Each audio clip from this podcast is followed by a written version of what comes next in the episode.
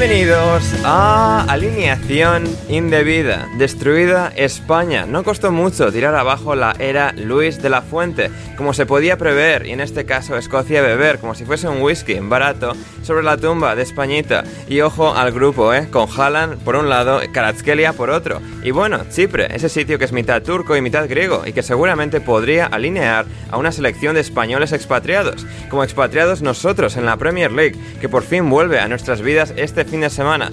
Fin de era en esa rivalidad Manchester City-Liverpool, no lo sabemos, pero jugarán este sábado como también el líder de la Premier League contra el Leeds de la Premier League. Y también lo harán entre ellos los dos mejores equipos de la liga, Brighton y Brentford. Responderemos, como no, a vuestras preguntas y mucho más hoy en alineación indebida.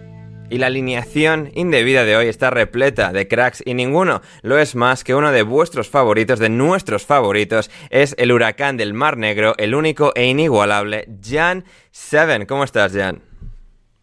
¿Qué pasa? Pues aquí estoy, bien, bueno, más o menos bien, con dolor de espalda impresionante, pero bueno, no es nada que un diclofenaco un nolotil y un par de cervezas no puedan, no puedan ayudar a, resolver.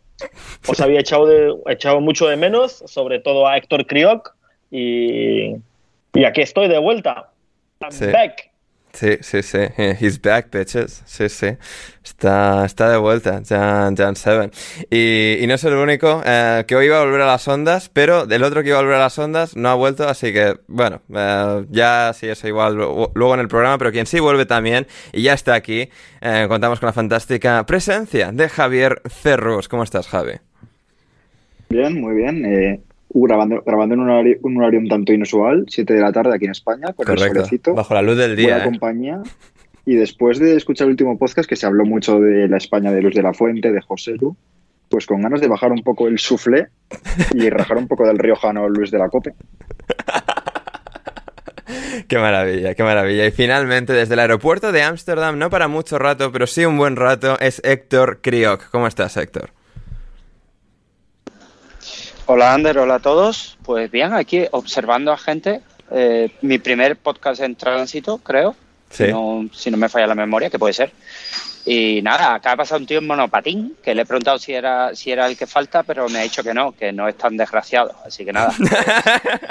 aquí, aquí a salvar el podcast entre, entre Jan, que además es de los pocos que, que salvaría a cualquiera de vosotros aquí y, Javi, que imagino que hasta ahora tampoco tenía nada mejor que hacer, supongo. Así que nada, bien. Tenía clase en la de ¿eh? vuelta. nada mejor. sí, no iba, a ir, no iba a ir de todos modos. Fantástico, fantástico. Y aquí estamos para hablar de, mil cosas en este programa de cierre de de parón de selecciones, de, regreso de, las ligas, de, la Premier League. Vamos a empezar, eh, bueno, por, por Españita. No sin antes recordad, queridos oyentes, patreon.com barra alineación indebida. Vais ahí, os suscribís desde 5 dólares 50, 6 euros al segundo nivel. Os convertís en lentejistas y, podéis acceder a la totalidad de este episodio, así como el de todos los programas intersemanales que, publicamos. Y, ahí tendréis mucho contenido fresquito, maravilloso y acceso, por supuesto, a nuestro server privado de Discord en el que siempre estamos ahí eh, echando unas buenas risas a, a, diario. De hecho, cuando hemos anunciado el regreso de Jan en el día de hoy, Jan ha declarado en nuestro Discord, ya estoy de vuelta con más salsa que pescado. Estas cosas que os estáis perdiendo, queridos oyentes, por no estar en el Discord de alineación indebida. Eh, arreglad eso ya. Y, nada, vamos ya con España que perdió en, en Hamden Park, en Glasgow, contra Escocia, contra la Escocia de Scholes McTominay, como la ha bautizado Héctor durante el día de hoy, el jugador del Manchester United que ha sumado cuatro goles en este parón de, selecciones, dos el otro día contra Chipre, dos contra España ayer por la, por la noche. Y bueno, em, Javi, 50 eh, millones le puede sacar el United ahora a cualquier desgraciado como el Newcastle, el West Ham, algo así, por, por el traspaso de McTominay.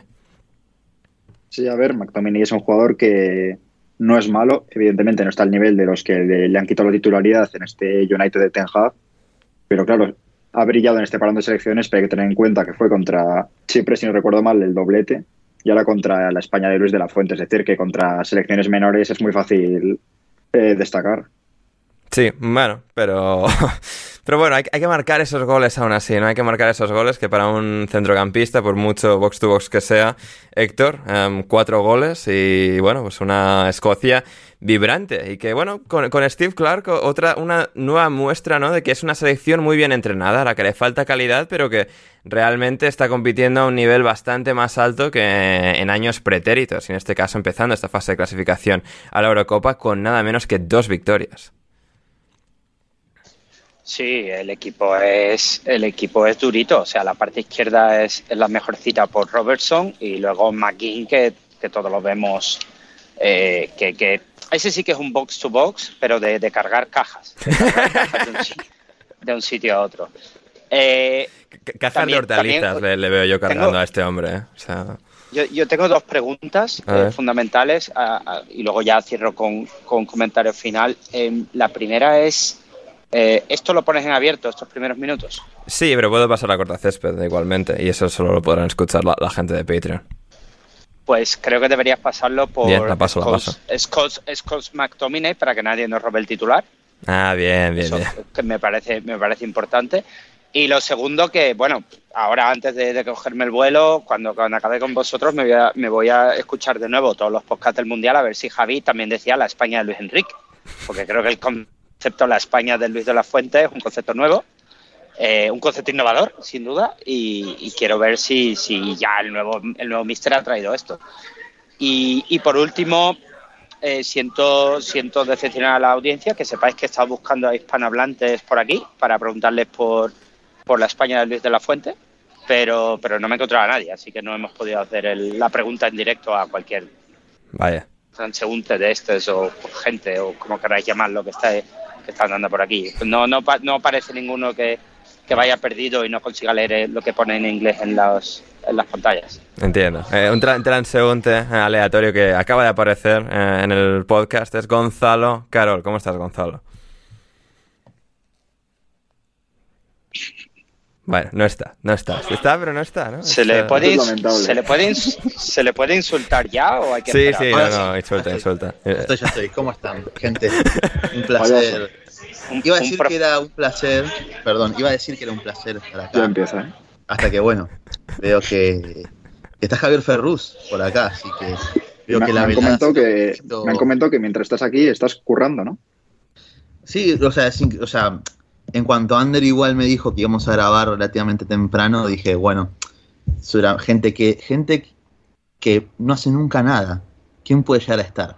Javier Ferruz va a estar seguro y bueno, no lo sabía, eh, me acabo de enterar, dicho y hecho. Yo estoy currando en estos momentos como buen laburante.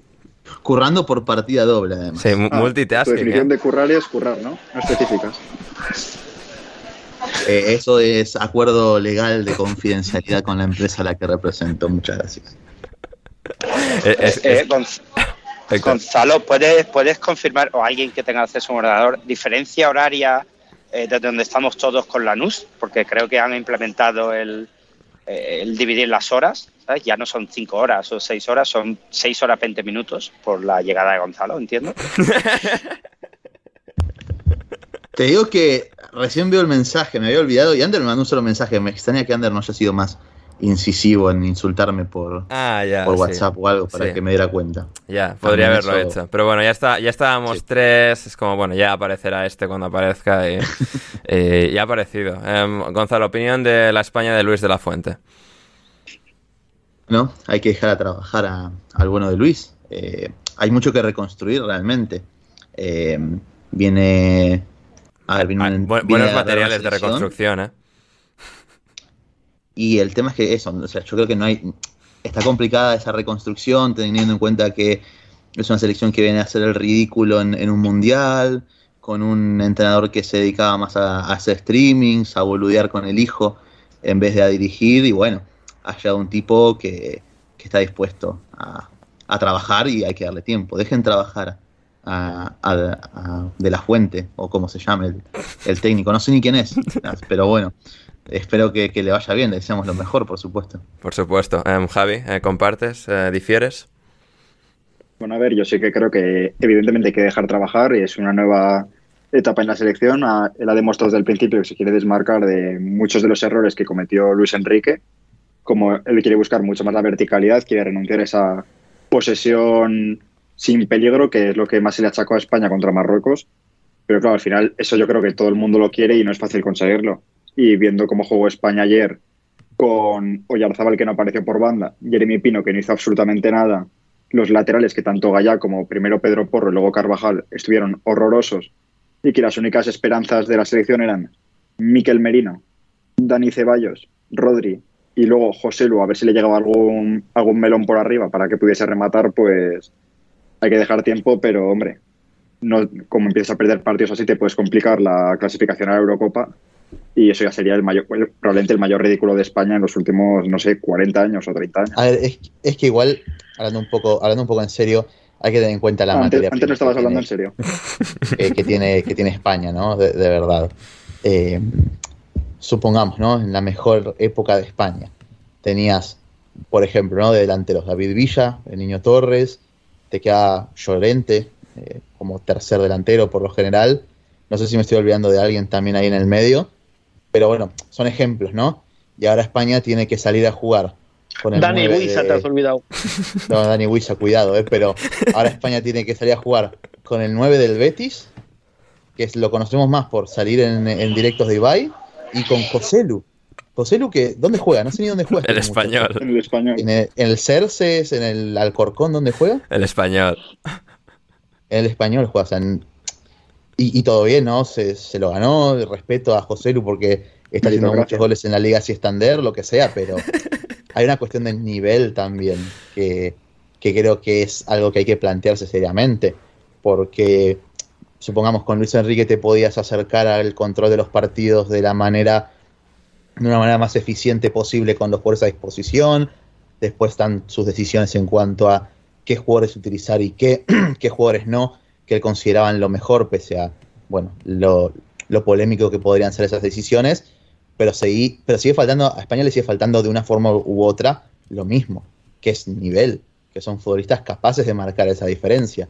Si no está Pedri, es muy difícil imaginar a una España capaz de ser un equipo que por sistema y apoyándose en algún que otro jugador pueda inquietar a un rival de, de manera por lo menos creíble, coherente y que además no es un equipo que, encuentre atajos hacia el gol. No tenés de repente en, España como tienen selecciones como Inglaterra, como Portugal, como Francia. No tenés esos jugadores que te, que te brindan ese gol, esas soluciones, cuando todo lo demás no funciona. Y ese es un gran problema también. Hmm, Eso y correcto. y entre también, bueno, que ya ese quizás se podría decir o esa sensación de seguridad que te da España de que por lo menos era un equipo que controlaba el ritmo de partidos, al que era muy difícil generarle jugadas de peligro, también es como que ha desaparecido un poco toda esa sensación.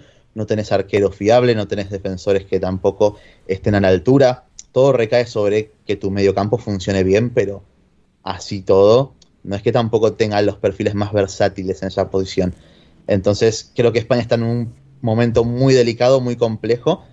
Eh, y que también hay que hacer una crítica y que hay, yo creo que desde el fútbol base de las distintas canteras españolas es el momento de repensar un poco en cómo se forma al, jugador y en qué materiales, qué herramientas se le brindan a los jugadores más jóvenes para poder ser mejores, para poder tener libertad, eh, ser jugadores que te marquen diferencias con balón, que sean creativos porque España tiene jugadores creativos, pero es en otro sentido, no es en el sentido de lo ofensivo, del desequilibrio, por poner ejemplo. Jan. Bueno, hay que decir que fútbol base español no tiene una sola escuela y, es un poco ambicioso, creo, de parte de Gonzalo, eh, hacer, una, hacer una crítica así generalizada, digamos, hacia la fútbol base española, pero bueno, eh, en general estoy de acuerdo con lo que hice. Lo que sí tengo que decir, lo que decíamos antes sobre Scott McTominay, 50 millones. Yo creo que añádele 20 millones más por cómo suena su nombre, que junto a Brit Azombalonga, yo creo que es de los jugadores que es más divertido decir su nombre y, y eso, quieras o no, en realidad sí que influye. No, pero a, McTominay le, pega, empezar a sonar para el Barça, ¿eh? Lo típico que ganas a España, se fija en ti Joan Y, ya, está, ya están ahí los rumores del Barça McTominay 50 millones. No, gracias. Le pega, le, le, pega, le pega absolutamente. Eh, lo que sí, estoy de acuerdo con que, a ver, ahora los cambios son a veces dolorosos y, sobre todo cuando se cambia de estilo, ¿no? No hay una continuidad entre Luis Enrique y como se llame el actual Luis de la Fuente. Luis, Luis Iturralde. De la Fuente. Eh, perdón. y François Gallardo se llama. y cambios de estilo tan bruscos pues serán dolorosos y habrá que tener paciencia aunque eh, también he de decir que me ha gustado bastante el silencio general que ha habido de, la parte de la prensa eh, nacional madridista y eso por lo menos por ese silencio vale la pena, ¿no? Y no deja de ser gracioso, graciosa la una derrota de España ante, ante esa Escocia. Sí, totalmente. Poca cosa más poca cosa más puedo decir. Sí, Héctor. Eh, Ander, aparte de que alguien me ha mandado 180 estudiantes franceses que gritan mucho, eh, yo, yo, quiero, yo quiero decir tres cosas. Uno, eh, me gustaría llamarlo LDF. Luis de la Fuente me parece muy largo. LDF me parece un concepto más, más aceptable. Sí. Eh, dos, lo de, lo de hay que dejarle trabajar es como si empezara a trabajar ahora. O sea, ya tenía que haber trabajado. ¿Qué vamos a hacer? ¿Matarlo? No, pues claro, pues tendrá que trabajar, ¿no? Pero ya tenía que haber hecho Sí, pero las.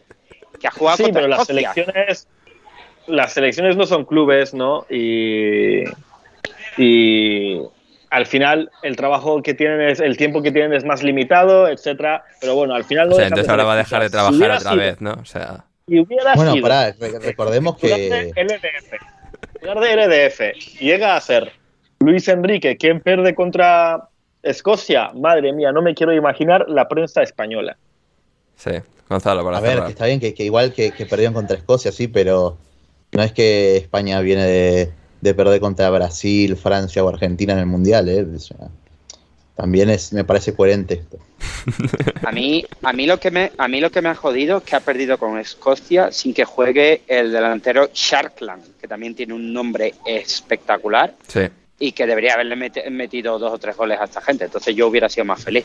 Exacto. Pese a que McTominay, McTominay me hace feliz, ¿eh? pero Lawrence Sharkland, que juega en el, en el Hearts de, de Escocia, ese tío, dos, además un tronco tronco, pero, pero tronco, ¿eh? que se mete Borja con eh, Borja, perdona, Gonzalo con Borja Iglesias.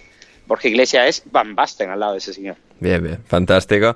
Eh, en el otro lado de este grupo eh, jugaron los dos, las dos selecciones con los mejores jugadores de este grupo. No están en España, están en Georgia y en Noruega, respectivamente Karatskelia, que no marcó, pero bueno, sí marcó Georgia uno y Noruega otro. Eh, un gol de Sorloth, no marcaron los, los realistas de España, pero sí el noruego.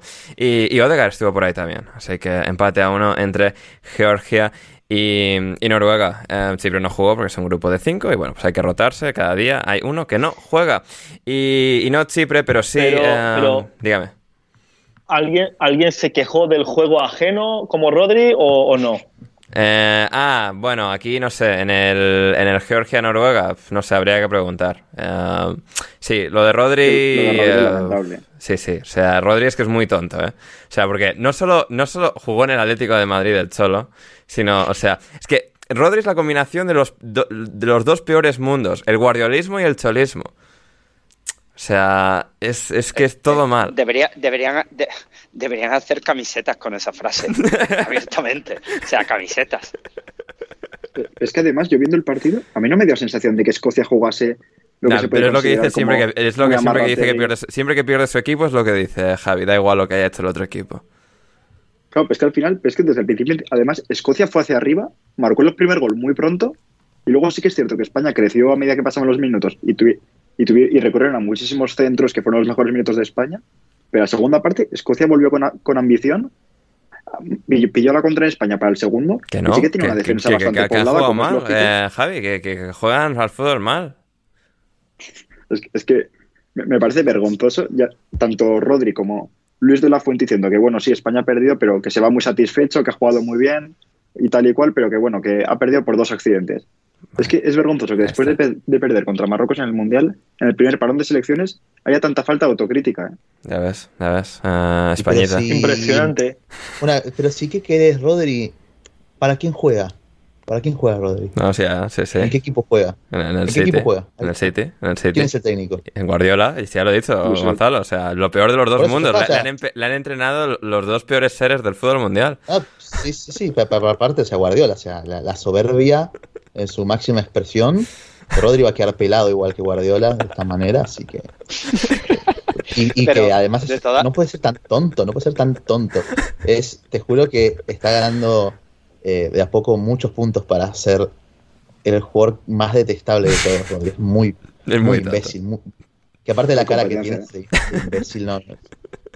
Eh, es impresionante. Peor, peor que Gaby, ¿eh? mucho peor que Gaby. Eh, Héctor. Gonzalo, debería, deberías hacer un ranking de los más de los más odiados a final de temporada. Yo creo que, el, premio a los jugadores más odiosos lo, haremos. si, alguien, logra desbancar a, a Darío Benedetto es, mucho. nadie, sabe quién es ese señor. O sea, no. recuerdo que, recuerdo que Ander, un ex oyente nuestro. De ex oyente nuestro. No, sé, no, sé, qué ha sido de ese chaval, no sabría decirte. Menos. esperemos que, esperemos que continuemos sin saber de él. Exacto. Héctor. No, que iba a decir que, me molesta mucho el concepto eh, perder por dos accidentes cuando te han metido dos goles. O sea, perder por dos accidentes sería, no sé, que Eric García se hubiera chocado con el otro, si hubieran abierto la ceja y, hubieras tenido seis lesionados. Eso sí son dos accidentes, pero que te metan dos goles no es un accidente, es parte del, del juego. Un, terremoto, por ejemplo, en Glasgow. Claro, pero... se, va la, se va la luz, se va la luz y le mete un gol a queja. Vale, un accidente. Eh, pero encima lo que decía Javier, que tampoco fue un partido que digas que Escocia estuvo ahí atrás todo el rato. O sea, ¿qué iba a decir ese chaval si llegara a jugar en el Barça en, 2010 en, en aquellos semifinales contra el Inter? O sea, Ah, antifútbol, que deberían expulsar al Inter de la competición por, ir en contra del espíritu del deporte. Y hablando de, cosas... Además, espera, que Déjame hilar ya, que llevamos media hora con el puto partido de España, Javier. No, no ha habido tantos partidos como para que no nos podamos detener en esto. Y además, dice que ha habido dos accidentes cuando uno lo ha provocado sacando a Carvajal. pero di LTF, ¿eh, Javi? Vete acostumbrando. Y puedo decir el de la COPE. No, porque nos confundimos, nos confundimos. No, es el mismo. Eso yo también. Hay muchos. Sua. Sua. muchos. Bueno, pero voy a decir Sua. Bueno. Si quieres escuchar el resto de este episodio de Alineación Indebida Premium, ve a Patreon, a patreon.com barra alineación indebida y suscríbete desde tan solo 5 dólares con 50 al mes o 6 euros al mes, lo que cuesta un kebab, chavales y podréis hacer que podamos seguir haciendo podcasts tan divertidos y entretenidos e iluminadores. Todo el mejor furbo inglés con nosotros en alineación indebida. Así que no lo dudes, suscríbete y conviértete en uno de nuestros indebidos favoritos. El link está en la descripción y muchas gracias por considerarlo.